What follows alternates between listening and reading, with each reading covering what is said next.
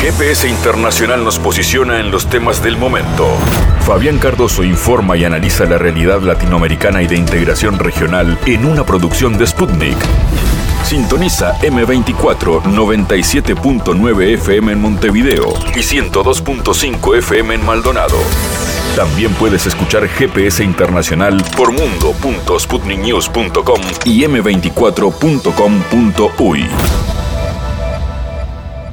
Nuevo GPS internacional, mirada puesta en América Latina. Mucha expectativa en lo que será este tiempo de espera entre la primera y la segunda vuelta en Argentina y con la realidad económica en el centro del debate. Por eso vamos a hablar con el economista Agustín Cosac, porque queremos saber qué escenario prevé el gobierno. Aparece por ahí el tipo de cambio, el dólar blue, como amenazante, hoy superando los mil pesos, y también una caída importante en el precio de los bonos. ¿Logrará Massa, siendo ministro de Economía, poder ganar la elección, llegar con una economía estable? a mediados de noviembre para el balotaje. ¿Qué pasa con las propuestas a veces extravagantes del candidato ahora en disputa, Javier Milei?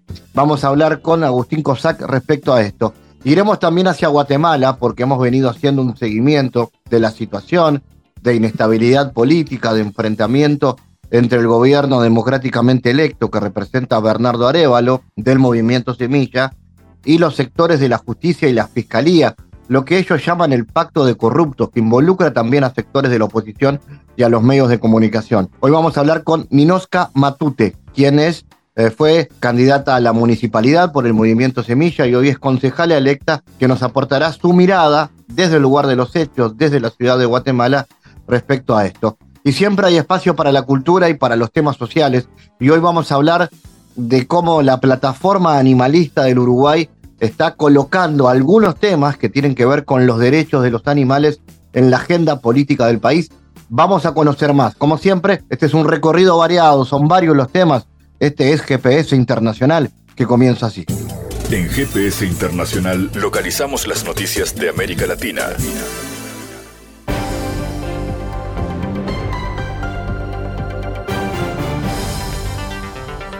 Momento de noticias. El silencio de los países occidentales provocó la crisis humanitaria en la franja de Gaza, declaró el presidente turco Recep Tayyip Erdogan en una conversación telefónica que mantuvo con su homólogo ruso Vladimir Putin. El presidente Erdogan declaró que el silencio de los estados occidentales provocó que la crisis humanitaria en la franja de Gaza alcanzara una escala sin precedentes. Erdogan también subrayó que la brutalidad contra los territorios palestinos se está profundizando y el número de víctimas civiles aumenta minuto a minuto Turquía, prometió el líder turco, seguirá aplicando todos los esfuerzos para garantizar la tranquilidad en la región. El pasado 7 de octubre, el grupo Hamas lanzó miles de misiles desde la franja de Gaza en un ataque sin precedentes y realizó una incursión armada en las zonas fronterizas del sur de Israel, por lo que el primer ministro de Estado judío, Benjamín Netanyahu, declaró que el país está en guerra. En defensa de nuestro sagrado territorio Esequibo. Como lo dijo ayer el presidente, que explicó detalle a detalle la historia, cómo nacimos como república con ese territorio, cómo se fue consumando palmo a palmo un despojo territorial. Ese territorio no nos lo regalaron. La independencia la labramos con hombres y mujeres que dieron su vida no nos las regalaron, hermanos y hermanas. No nos las dio un imperio colonial. La batallamos, la peleamos, la forjamos y la logramos y la seguimos defendiendo. Este proceso de independencia nacional, día a día, lo defendemos. Los imperios de ayer son los mismos de hoy. Y esos imperios de ayer que despojaron el territorio esequivo se han servido de instrumentos subordinados a las transnacionales petroleras y gasíferas para ir aún más allá.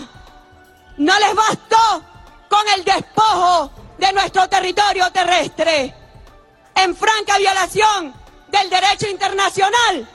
Hoy se van también por nuestro territorio marítimo. Un territorio que está pendiente de delimitar. Y entonces, como dijo nuestro presidente ayer, aparecen los metiches de siempre. Aparece el gobierno de los Estados Unidos.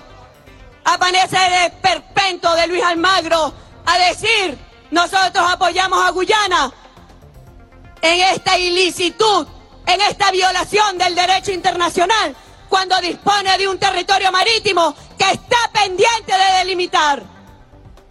Es un gran abuso, es una gran violación, grave violación del derecho internacional. Actúan de mala fe porque tienen un solo propósito, que es despojar a los pueblos de sus riquezas, que es expoliar, robarse los recursos, las riquezas de los pueblos. Y el presidente Nicolás Maduro ha llamado a una gran unión nacional, como sabemos que está en el corazón, en el alma de cada uno, de cada una de ustedes, en la defensa de nuestros derechos históricos. A nosotros no nos mueve un interés económico, nos mueve la verdad histórica de que ese territorio es de Venezuela. Nos mueven nuestros derechos legítimos. Y hemos estado enfrentando los abusos, las violaciones del derecho internacional. Y el presidente ha sido valiente y le ha dicho al presidente de Guyana, lo convoco a una reunión cara a cara para que en el marco del derecho internacional, que es nuestra única brújula, no es servirnos de imperio para amedrentar a Venezuela, vayamos a negociaciones directas, que es lo que debe ser, no esconderse en los pantalones del imperio estadounidense y sus satélites para venir a amenazar al pueblo venezolano. No lo vamos a admitir, ni lo admitiremos jamás. Venezuela, con el derecho en la mano, con la paz como norte, saldrá en defensa de su territorio, saldrá en defensa del derecho internacional. Y estamos, sin duda alguna, convocados a salir victoriosos en esta batalla moral, en esta batalla histórica por nuestros derechos. Así que, hermanos y hermanas, nosotros atendemos las propuestas que ustedes han hecho, atendemos la propuesta de la mesa de diálogo permanente, donde hacemos seguimiento del sector de la educación, un sector que fue reivindicado justamente por la revolución bolivariana, una matrícula que fue reivindicada por la revolución bolivariana. En el peor momento de dificultades, con bloqueo, ahí está el presidente Nicolás Maduro con el plan escolar para atender que nuestros niños, nuestras niñas tengan uniformes, tengan zapatos, tengan libros, tengan útiles escolares para iniciar con felicidad este nuevo año escolar. A pesar de las dificultades, a pesar del bloqueo, que ha causado, nunca lo hemos negado, porque ustedes mismos lo viven, que ha dificultado el buen desarrollo. A pesar de ello, aquí estamos de pie, preparándonos para el regreso a clase, atendiendo a nuestros niños, atendiendo a nuestras niñas y acompañando a los trabajadores del sector de la educación. Así que esas propuestas que ustedes elevan a nuestro presidente van a ser atendidas de forma inmediata y nosotros sigamos por el camino del encuentro, del diálogo, por el camino de marchar juntos en la defensa de nuestra Venezuela y donde la educación, como decía nuestro Padre Libertador, está en los altares de la gloria, está en los altares de la dignidad que nos corresponde como pueblo. Solamente me queda decir, gracias, hermano, hermano. Nosotros venceremos.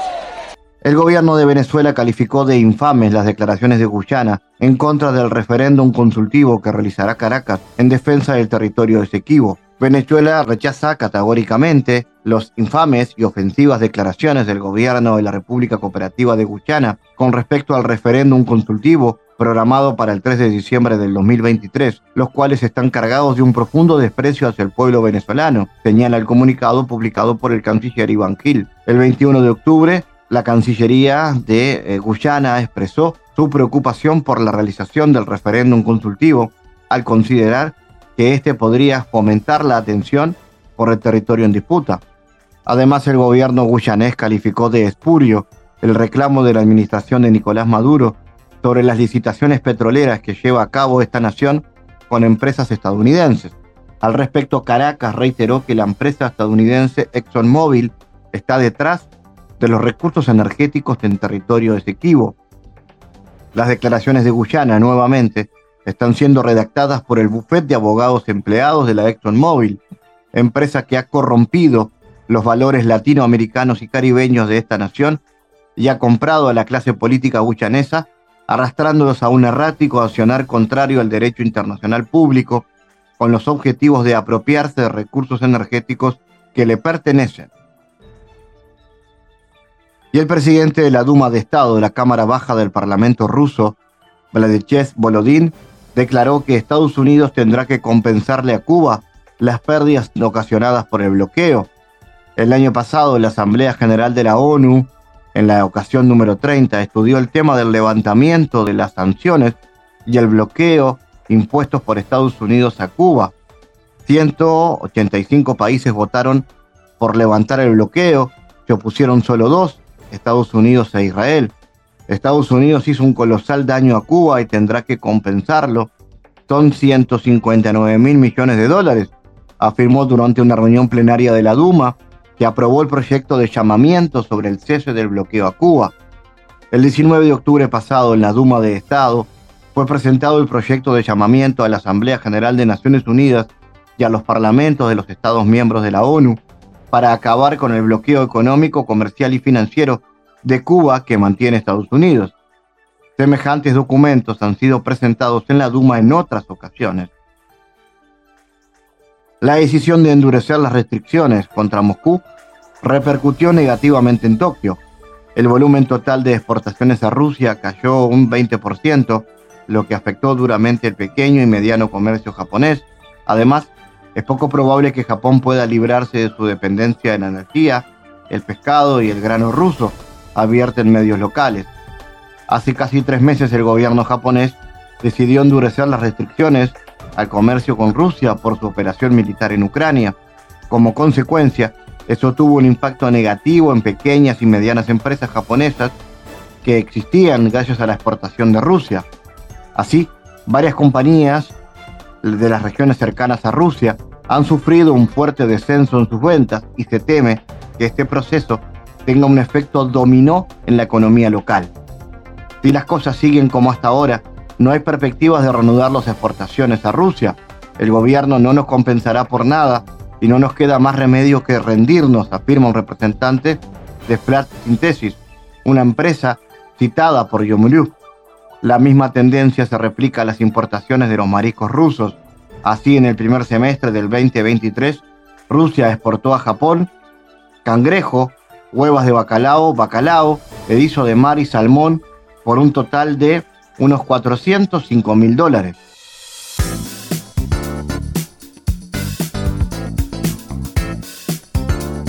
Vamos a compartir en este bloque de GPS Internacional un diálogo mantenido con Ninoska Matute, quien es concejala electa por la ciudad de Guatemala, integrante del movimiento Semilla y hoy una de las referentes de lo que está haciendo el movimiento eh, del pueblo guatemalteco en defensa de la democracia y del resultado electoral que llevó a Bernardo Arevalo a ser el presidente electo de Guatemala.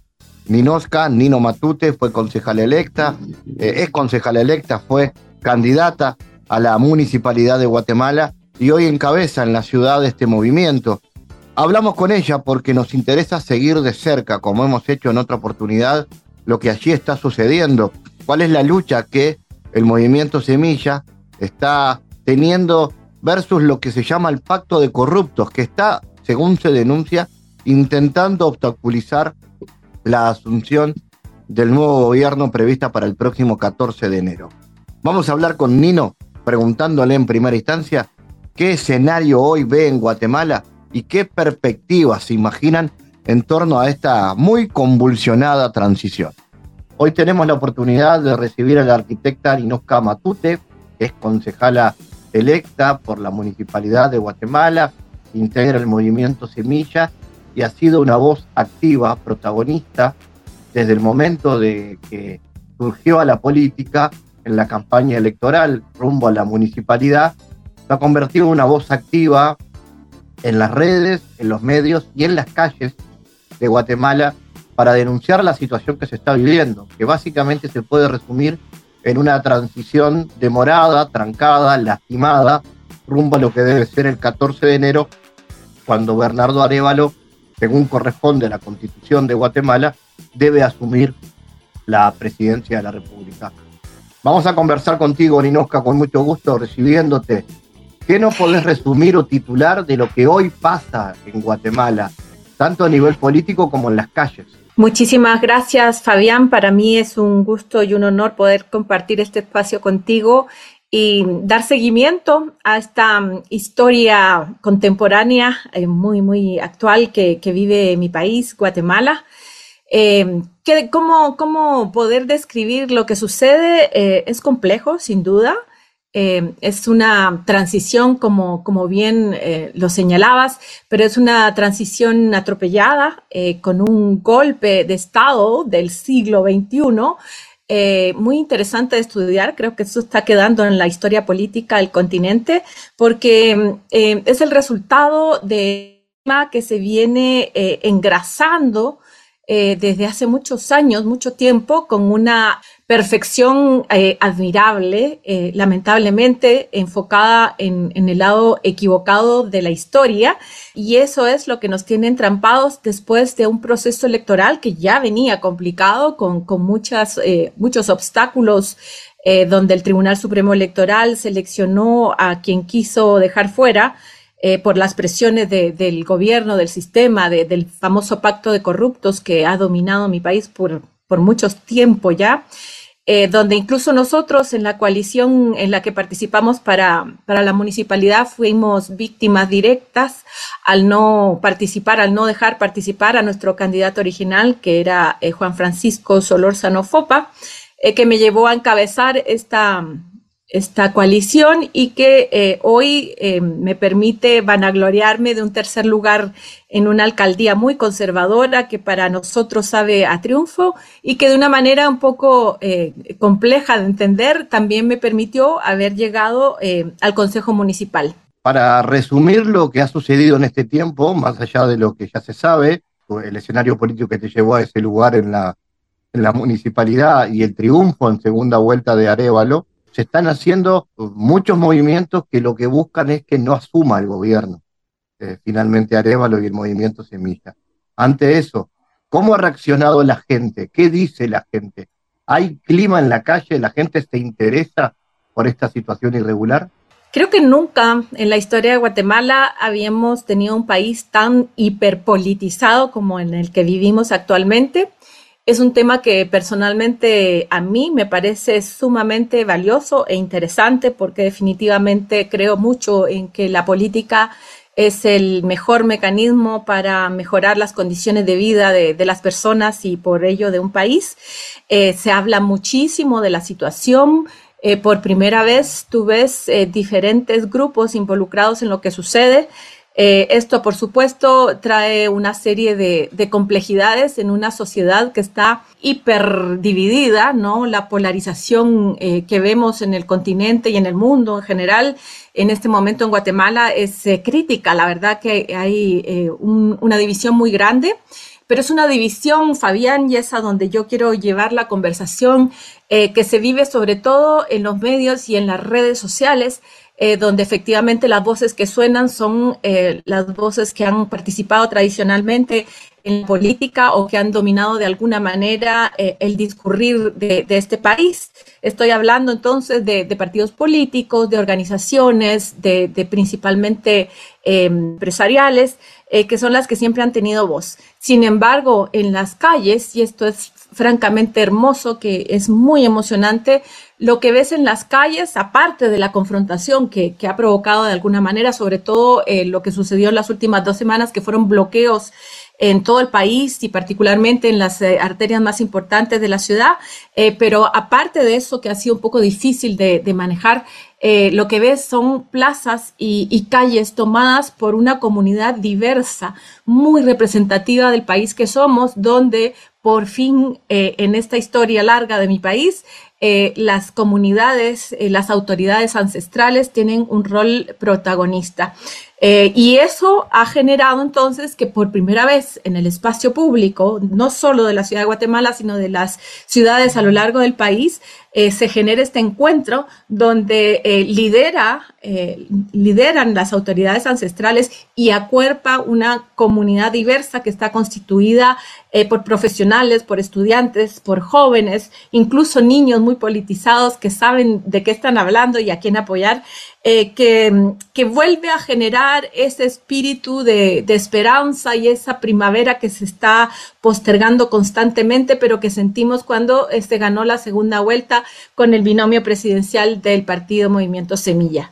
Eh, eso entonces marca un antes y un después en la historia política de este país, porque por primera vez eh, quien dirige, quien modera eh, quien se toma eh, las calles y define de alguna manera la estructura de esta protesta son las comunidades originarias de este país que representan a más del 50% de la población y eso sin duda es histórico. En este escenario lo que hoy sucede es básicamente un estado de confrontación con quien sería la, la Fiscalía, el Ministerio Público y también lo que se llama el pacto de corruptos que involucra a la justicia, al Ministerio Público y al sistema político tradicional de Guatemala. En ese sentido, eh, uno se, puede decir de que existen como dos bandos, dos miradas de país. Dentro de la multiplicidad de miradas, efectivamente lo que tú describes es eh, un objetivo que también eh, es muy claro.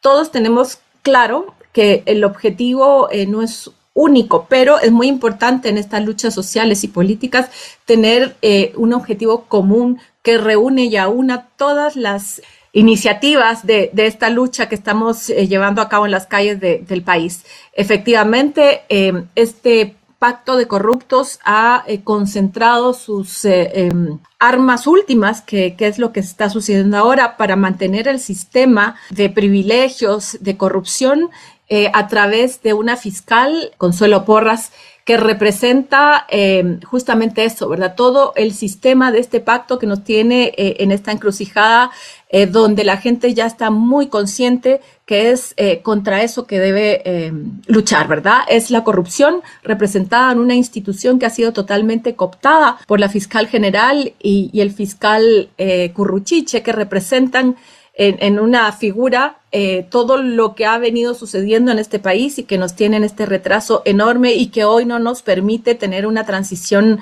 eh, como debería ser eh, planificada, ordenada y en pos de la transformación de un país que necesita modernizarse, que necesita ser un espacio más justo para todos los guatemaltecos. Así que efectivamente sabemos bien que aún con la renuncia de Consuelo Porras, tenemos un camino largo por recorrer, pero en esa figura eh, se está generando eh, todo, eh, toda la lucha, porque ella representa este poder de la corrupción que ha estado enquistado por tanto tiempo en todas las instituciones, porque no ha sido solo el Ministerio Público, por eso yo hablaba de esta ingeniería eh, minuciosamente engrasada por muchos años, donde las cortes están tomadas, donde el Congreso eh, representa el pacto de corruptos y donde finalmente el Ministerio Público ha hecho eh, gala de, arrogancia y prepotencia.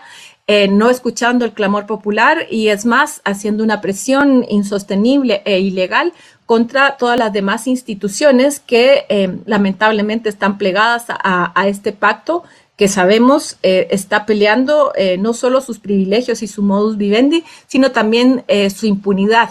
Entonces, estamos en un punto de quiebre sin duda muy explosivo, ¿verdad? Todo el asunto está muy, muy volátil porque una gran mayoría del país, con algunas diferencias, pero la gran mayoría lo que está luchando no es ni siquiera por, por un partido político por un sistema, es por la democracia, por recuperar al país y por confrontar eh, de lleno y con toda la energía posible eh, la corrupción que se mezcla también con el narcotráfico y que representa el anhelo y el clamor eh, de diversos actores que también está acuerpada por las organizaciones internacionales que están, estamos armando un frente común ante un pequeño grupo realmente muy reducido, pero que ostenta el poder a través de la cooptación de todas las instituciones que eh, tienen la posibilidad eh, de desentrampar o de seguir entrampando, como ha sucedido durante todos estos meses después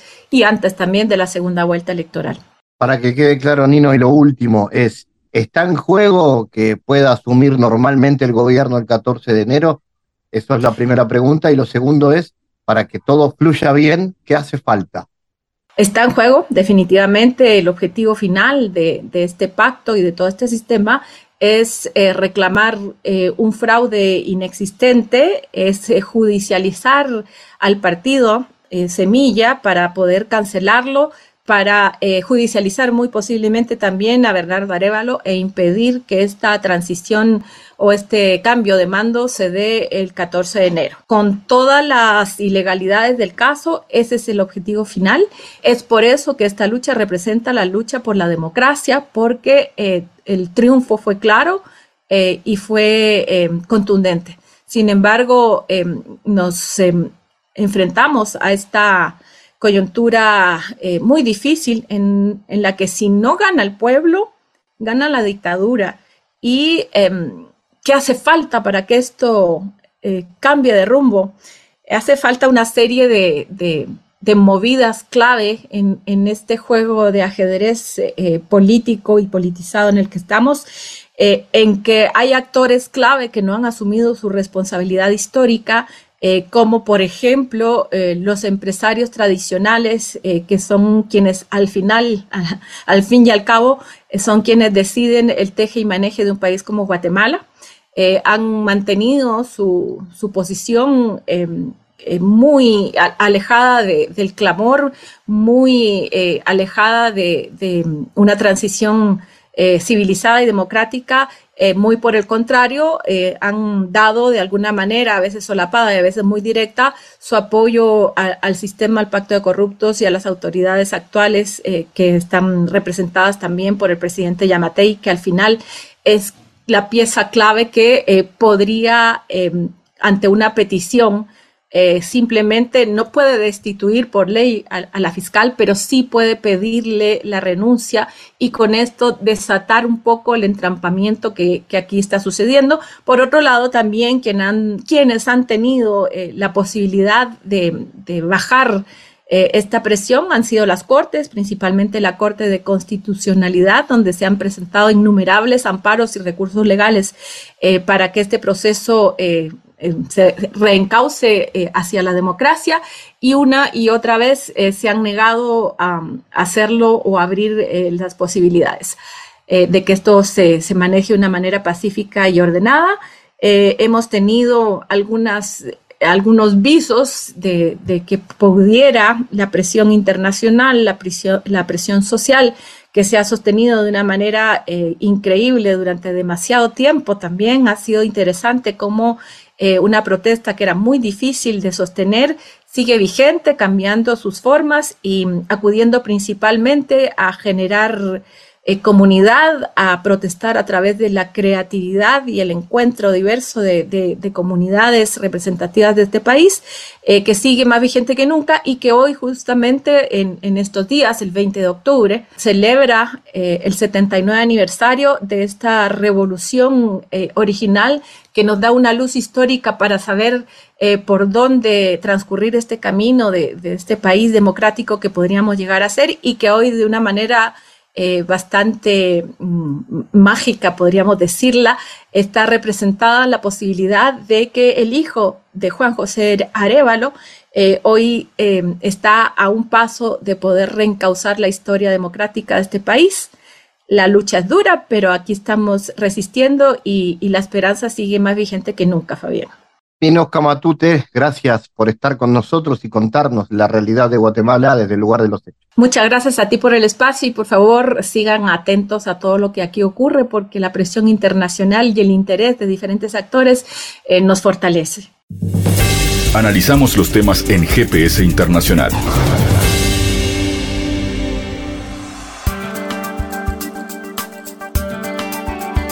Bueno, contra todo pronóstico, el espacio comandado por Sergio Massa revirtió el duro revés de las primarias y logró superar a Javier Milei para terminar como la fuerza más votada. El 19 de noviembre, el ministro de Economía se va a medir contra el líder de la Libertad Avanza, en lo que será en una reñida contienda de incierto resultado. Unidos por la Patria, de la mano de Massa, remontó su magro desempeño electoral en los comicios de agosto, pasó del tercer puesto en las primarias a liderar el podio de las fuerzas políticas que podían llegar a la segunda vuelta, tras concentrar un 36% de los votos. Simultáneamente, el libertario Javier Milei no logró sumar un caudal representativo de sufragios para imponerse en las generales, sin embargo, la libertad avanza alcanzó meterse en el balotaje al cosechar el 29,98% de los votos, pese a contar apenas con dos años de existencia. La derrotada de la noche fue Patricia Bullrich, de Juntos por el Cambio, que no eh, superó el 25% y quedó relegado a un magro tercer lugar. Vamos a continuar analizando lo que dejó esta primera vuelta electoral en Argentina. Estamos en contacto con el economista Agustín Cosac. Agustín, bueno, ¿qué balance haces del resultado electoral y las perspectivas de cara al balotaje? ¿Prima de alguna manera la racionalidad en el electorado argentino, tomando en cuenta que hay modelos económicos, parece distintos en juego, muy distintos? Eh, ¿Qué tal, Fabián? Un gran abrazo para vos y un saludo afectuoso para la, audiencia, por supuesto, GPS. Eh, mirá, yo lo que estoy viendo es, eh, es lo siguiente. Por ahí es, suena un poco presuntuoso, pomposo, rimbombante hablar de modelos, modelos económicos en pugna de cara a las elecciones. Sí, sí lo que hay son dos diagnósticos económico, de, la situación económica nacional, eh, que se han expresado con diverso grado de, te diría, de vehemencia eh, o, de concreción. Eh, por un lado, por supuesto, el que fue más, más potente en la presentación de su diagnóstico económico es Milley, que, que con su política de dolarización entiende que todos los problemas económicos de la Argentina tienen una raíz fiscal y como no puede prescindir del aparato estatal, entonces es mejor dejarlo sin financiamiento eh, y por eso sus apelaciones a, destruir el Banco Central, a, detener la emisión monetaria eh, y de esa manera, de alguna forma, eh, forzar, digamos, la, el equilibrio fiscal. Y mágicamente esto resolvería los problemas de competitividad, de inversión, eh, los problemas laborales de, Argentina, los problemas del desarrollo. Por otro lado, trae implícita esta filosofía, si vos querés, esta filosofía económica, que Argentina se debería especializar en aquellos productos para los cuales vienen naturalmente preparados. Eh, eh, se debería especializar en, producción primaria, eh, en, exportaciones basadas en recursos naturales, con poca densidad tecnológica, con bajo agregado de valor. Y, ese es un diagnóstico de los que, de los que se va, van a entrar en, confrontación, digamos, en, en el balotaje. Por otro lado, el candidato Unión por la Patria, eh, Sergio Massa, eh, no, ha expresado claramente cuál es su visión económica, pero ha, dado algunas pistas que permiten eh, de alguna manera discutir con, antagónicamente, digo, con, con, el diagnóstico que presentaba recién. Si bien considera eh, Sergio Massa considera muy importante el tema fiscal y, ciertamente hay que resolverlo y de hecho en el día de, en el día de ayer eh, en conferencia de prensa anunció que va él, que aparte es ministro de Economía, va a reenviar un, nuevo proyecto de presupuesto al Congreso de la Nación, eh, donde estaba estipulado un déficit primario de un punto del, PIB para el ejercicio fiscal 2024, lo va a corregir y va a mandar un, presupuesto donde haya un por ciento de superávit primario. O sea, va a revertir el signo del, resultado fiscal. Eh, eso, por un lado, pero, eh, o sea, poniendo énfasis en la parte fiscal, pero lo que se encargó de dejar en claro el, candidato Massa es que eh, hay, hay, otra parte del diagnóstico económico que es más principal, digamos, que, la parte fiscal, que tiene que ver con la diversificación exportadora. Eh, y sobre esto, la verdad que no, no ha dejado muchas precisiones, eh, más allá de, bueno, eslóganes de campaña, eh, no, no, explicó cómo va a ser Argentina para poder integrar productivamente a las diferentes regiones productivas que la componen en, eh, digamos, en, un entramado industrial y orientado al resto del mundo. Por eso, eh, estos serían los diagnósticos que todavía no están completos. El, plan dolarizador de mi ley no, no tiene forma, él dice que tiene cinco proyectos que está estudiando, eh, pero no ofrece ningún tipo de pistas y obviamente esta incertidumbre fue la que motorizó eh, digamos, los días previos a la, elección, motorizó un, raíz alcista muy importante de los dólares financieros en demanda de cobertura. Eh, el, dólar CCL llegó a, 1.100 pesos por dólar. Eh, y bueno, lógicamente, con el resultado electoral, eh, se, descomprimió mucho eso porque parece que la amenaza dolarizadora eh, quedó un poco, un poco atrás. sin embargo, la elección no está, el resultado electoral no, no ofrece ningún tipo de garantías y por supuesto, en este contexto de alta incertidumbre, los mercados financieros, la volatilidad de los mercados financieros va a estar a la orden del día. Respecto a las propuestas de mi ley que provocaron seguramente algún ruido que, hacen de que, bueno, de que finalmente no haya sido el elegido, eh, tenía que ver con lo económico, digamos, las propuestas que, que, generaron de alguna manera ese impacto, si se puede llamar miedo en el electorado, eh, o tienen que ver más con otro tipo de propuestas. Yo no, te podría, eso quizás eh, sea una pregunta muy interesante, por cierto, para, para un analista de opinión pública. Yo no te podría precisar en qué, en qué parte em, eh, ha afectado sus ideas económicas más radicales eh, a la campaña de mi ley, a la cosecha de votos que, que tuvo el último domingo. porque la discusión económica es, es eh, muy compleja. La gente piensa que lo que hoy percibe en pesos lo va a percibir, va a percibir un equivalente en dólares.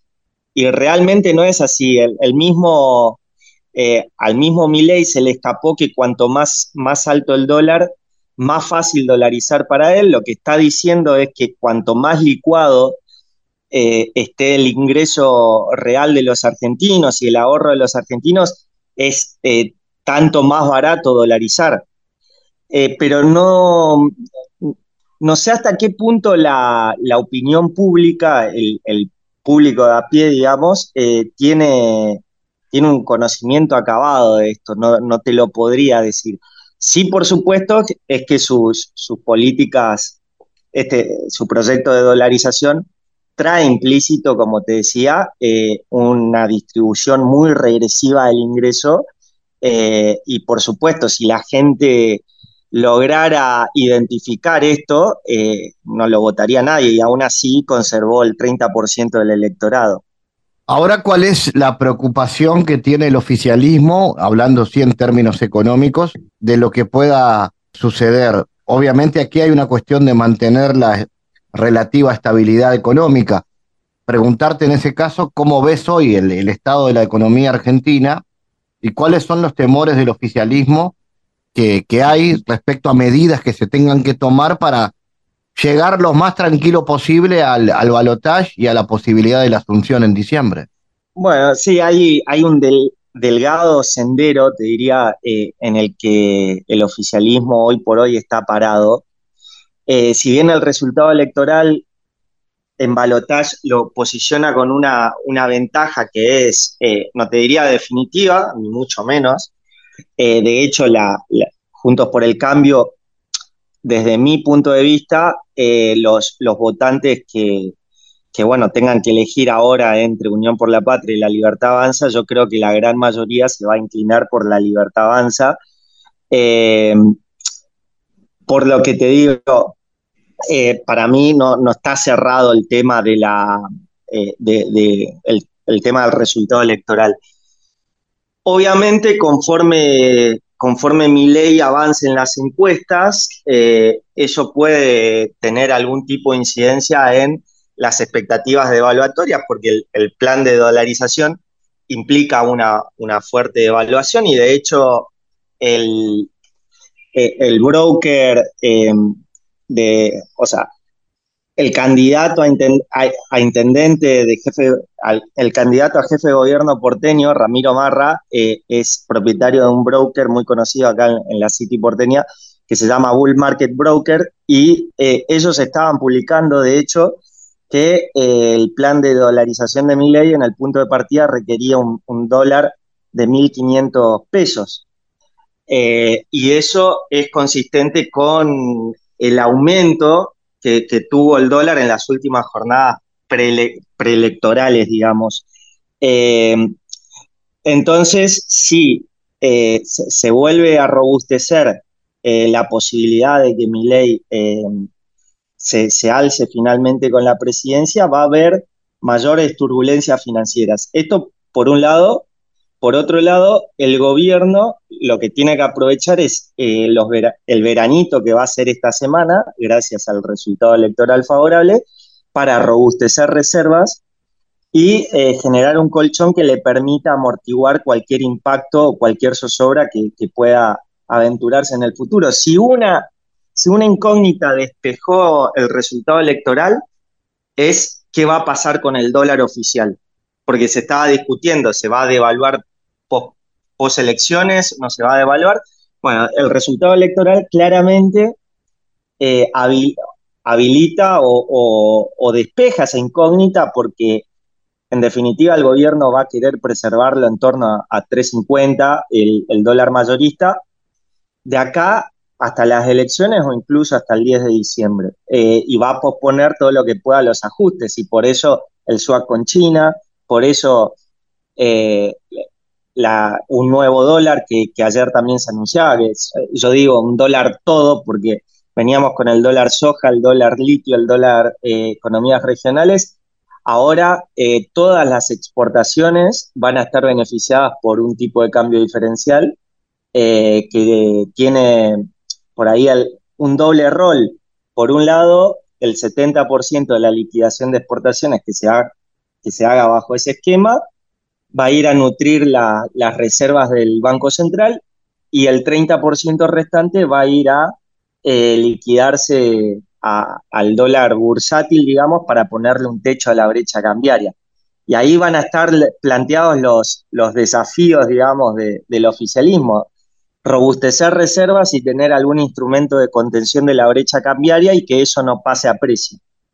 Agustín, entonces vos prevés que se va a hablar mucho de economía en lo que queda de campaña. Por supuesto, eh, de hecho los problemas económicos eh, están a la orden del día acá en, Argentina. Eh, la inestabilidad va, a estar al tope de la agenda justamente porque los resultados electorales no son contundentes y no sabemos, los, los candidatos han ofrecido en el caso de Massa, muy poca, muy poca información acerca de cómo planea estabilizar la economía en un eventual mandato suyo y en el caso de, de Milley, que ha ofrecido un poco más de precisiones, la verdad que las perspectivas de cara a futuro eh, eh, son muy inciertas porque implica eh, una devaluación muy fuerte, licuación de salarios y de ingresos reales, no se sabe qué va a pasar con los depósitos, de hecho el, propio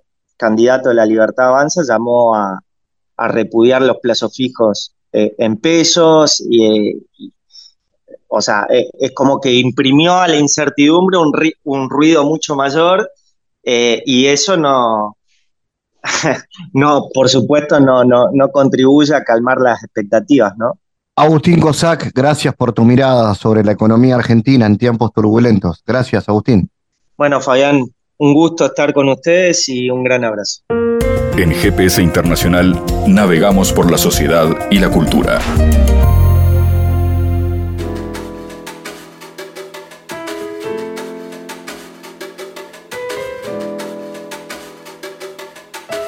Bueno, el pasado 4 de octubre, el Día de los Animales, la plataforma animalista convocó una concentración en el Palacio Legislativo de Montevideo en reclamo de derechos por los animales y verdaderas políticas públicas de protección animal.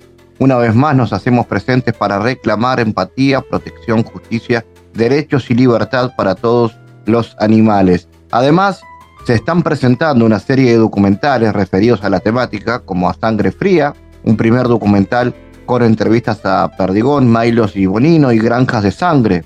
Tras los muros, la tortura continúa, donde se pueden ver imágenes de Argentina que sirve de referencia, ya que es la misma empresa que funciona en eh, Uruguay. Vamos a conocer más sobre todo esto que viene denunciando la plataforma animalista, recibiendo a Karina Cocar. Karina, bueno, ¿cómo analizas la importancia de que se difundan este tipo de prácticas tan características en la campaña, en el campo de la región. ¿Cómo ha sido recibido el reclamo ante el Parlamento uruguayo de este 4 de octubre? Bueno, primero gracias por recibirnos. Eh, fue un tema, eh, es un tema bastante controversial. Nosotros eh, lo, lo, conocimos en el 2013, 14 por ahí, a través de denuncias que nos hacían vecinos de estos lugares en donde veían yeguas que salían de esos establecimientos, las veían totalmente eh, destruidas, eh, ensangrentadas y muriendo. A partir de allí, eh, distintos compañeros empezaron a realizar una investigación, todo esto a través, obviamente, de, cámaras ocultas y de lograr testimonios con personas involucradas. Es así que, bueno, salen esos documentales que, tú bien mencionabas, eh, en donde los mismos, eh, los, mismos integrantes de, estos establecimientos o de estas actividades reconocen que es una actividad que se realiza hace 30 años, que es una actividad millonaria, entonces, en donde consiste en, bueno, tomar a yeguas preñadas, o sea, en estado de gestación, embarazadas, eh, para sacarle sangre y de esa sangre una hormona. Eh, esa hormona se utiliza también para la producción animal, lo que hace es, eh, por ejemplo, aumentar el celo de, los cerdos y además ponerlos, o sea, hace que, todas las cerdas entren en celo, en, digamos, en la misma época y así controlar la producción. O sea, cruel eh, el objetivo también. Pero eh, lo que descubrieron en esta investigación de la, de la sangría de yeguas es que primero se le saca una cantidad disparatada de sangre, en donde las yeguas terminan, como bien contaba, eh, desnutridas, anémicas, muriendo, abortando, y si no abortan, las hacen abortar de la peor manera que se pueden imaginar. Y descubrieron algo realmente muy morboso que es que estas yeguas eh, producen esta hormona que tanto necesitan estos laboratorios cuando están en mayor eh, estrés, cuando sufren mayor dolor. Es por eso que estos, estas cámaras ocultas captaron aquí en Uruguay y en Argentina que en el momento de la extracción de sangre, eh, que como decía, se le extrae una cantidad terrible de sangre, eh, les las agreden, las eh, con picanas eléctricas, eh, con palos en sus genitales. Este, realmente es un sufrimiento que quien entra a ver esos videos, no sé si los termina de ver. esas yeguas terminan obviamente eh, muriendo o si no terminan muriendo, terminan en un matadero. Algunas han sido eh, recuperadas por vecinos y enviadas a, distintos refugios o, santuarios o fueron adoptadas por, otra gente y recuperadas, pero realmente este, nada, y es un proceso sistemático de semana a semana, este, que es lo que viven estas yeguas, miles y miles. Esto es un negocio millonario para unas pocas personas, esto no da trabajo para Uruguay, esto no genera dinero para nuestro país, esto genera dinero solo para algunos veterinarios, eh, bueno, veterinarios de, dudosa ética profesional, porque esto es denunciado hasta por personas que trabajan en mataderos para que entiendan la crueldad de esta actividad. Entonces es así que, bueno, se, inició este, estos compañeros, eh, eh, que obviamente no, aparecen porque realmente se tuvieron que meter a estos establecimientos, poner cámaras ocultas y demás. Em, bueno, crearon este documental, luego se pusieron en contacto con organizaciones internacionales, porque esta actividad está prohibida en casi todos los países del mundo, solo tres están habilitados, Uruguay es uno de ellos, Argentina y Finlandia. Eh, entonces, así se empezó a investigar acá y en Argentina es la misma, la misma crueldad, porque imagínense que si, bueno, si, si necesitan hormona y esa hormona es en base a la tortura, más torturan a los animales y además que nadie controla ni cuánto, la cantidad que se saca de sangre, este, además si, se sabe que esa hormona eh, trae muchos millones, poco les va a importar este, sacarle toda la sangre a la yegua hasta matarla, ¿no? Entonces, eh, realmente es una de las actividades que, hemos visto, si bien muchas actividades son totalmente crueles, esta es una de las que realmente nos sorprendió. Y es así que, bueno, empezamos desde esa época, primero a buscar información, hacer estos documentales y demás, y bueno, y llegó el momento de hacer visible todo, desde hace unos años empezamos a visibilizar, a poner esto en la sociedad. Y bueno, y ahora nos juntamos con varios colectivos, también con Lara Campiglia, que, que, es este, una artista conocida en el medio, que bueno, que tomó voz también en, este, en esta lucha. Y, bueno, y, se logró que un diputado, César Vega, presentara un proyecto de, de prohibición de esta actividad. Primero se presentó en la Comisión de Ganadería, eh, en ganadería entendieron que tendría que estar en la Comisión de Bienestar Animal y es así que, bueno, empezó a moverse el tema. Y algo que nos sorprendió es que el Instituto de Bienestar Animal, cuando fue llamado para hablar de este tema, eh, fue junto a su consejo directivo y eh, presentó su posición de regular esta actividad, una actividad que primero que es imposible de regular y además una actividad tan cruel este, realmente no merita ni discusión, y mucho menos de un instituto que se llama de bienestar animal. Nos sorprendió, eh, nos apenó esa decisión, porque además eh, lo que hizo fue básicamente ponerle un balde de agua fría a ese proyecto, eh, hizo que diputados lo, lo, tomaran como, como base, como para decir que también estaban de acuerdo con la regulación. Y bueno, estamos dando pelea desde la sociedad, mostrando esto y buscando apoyo para que, esta actividad se, realmente se prohíba, ¿no? Karina, quería consultarte sobre ese eslogan, Uruguay sangra, eh, porque el Uruguay es uno de los tres países que no prohibió la, sangría de yeguas. Eh, ¿Esto es motivo de que esto, bueno, aparezca en la agenda política del país de alguna manera o no? Sí, sin duda. Eh, decidimos poner este este eslogan Uruguay sangra como bueno como como, como nombre de la campaña para prohibir la sangría de yeguas, pero también porque bueno entendemos que Uruguay sangra por todos lados en relación a los animales, ¿no?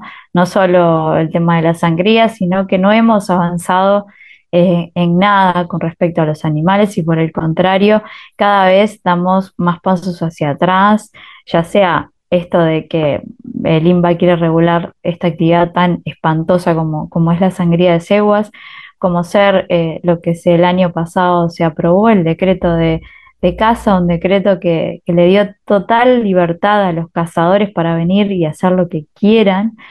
Eh, de hecho, hay un informe hace poquito que, otras organizaciones ambientales presentaron, en donde un informe mismo del Ministerio de Ambiente no recomienda la caza de patos. Eso se, se guardó en un, en un cajón y se sigue cazando patos. Eh, realmente todo lo que tiene que ver con los animales en, nuestro país es este, nada, es un atraso, ni siquiera, eh, a ver, los animales con los que convivimos, perros y gatos, eh, están protegidos. Las personas pueden hacer cualquier cosa y no pasa nada con ellos. No es que queremos que vayan presos toda la gente, pero sí que tengan sanciones y en nuestro país no, los, no las tienen. Eh, es el único país casi de, América que, no tipifica como delito el maltrato animal. como decías, somos uno de los tres países que, que, deja habilitado y que incluso está pensando, en nuestro Parlamento está pensando regular esta, esta actividad. Recuerdo las palabras de, la presidenta de, de, Limba, Marcia del Campo, diciendo que esa, eh, buscaba un control rigurosísimo para esta actividad eh, cuando entendemos que primero en nuestro país es muy difícil encontrar un control rigurosísimo en cualquier actividad y mucho menos en, el tema relacionado a los animales, que apenas podemos eh, eh, ver una denuncia de, maltrato acá en la ciudad y, y, que se sancione, mucho menos lo que pasa en el interior y puertas cerradas en un establecimiento como estos, ¿no? Entonces, eh, es real. por ahí eh, el diputado, mm, este, varios diputados salieron a decir que esto no era así, que los videos eran truchos. Eh, no son truchos. Este, tenemos el contacto de la persona que, que lo filmó. Si ustedes quieren hablar con él, se los podemos pasar. quien estuvo investigando, obviamente va, va, a aparecer con otro nombre, porque bueno, vamos, queremos resguardar su, este, su identidad, porque acá hay un tema cuando hay tema de, mucha plata, hay mucho riesgo para las personas que, tratan de, terminar con esto. Y, bueno, y, este, y nosotros vamos a seguir eh, luchando. Ahora se viene una nueva marcha el 5 de noviembre.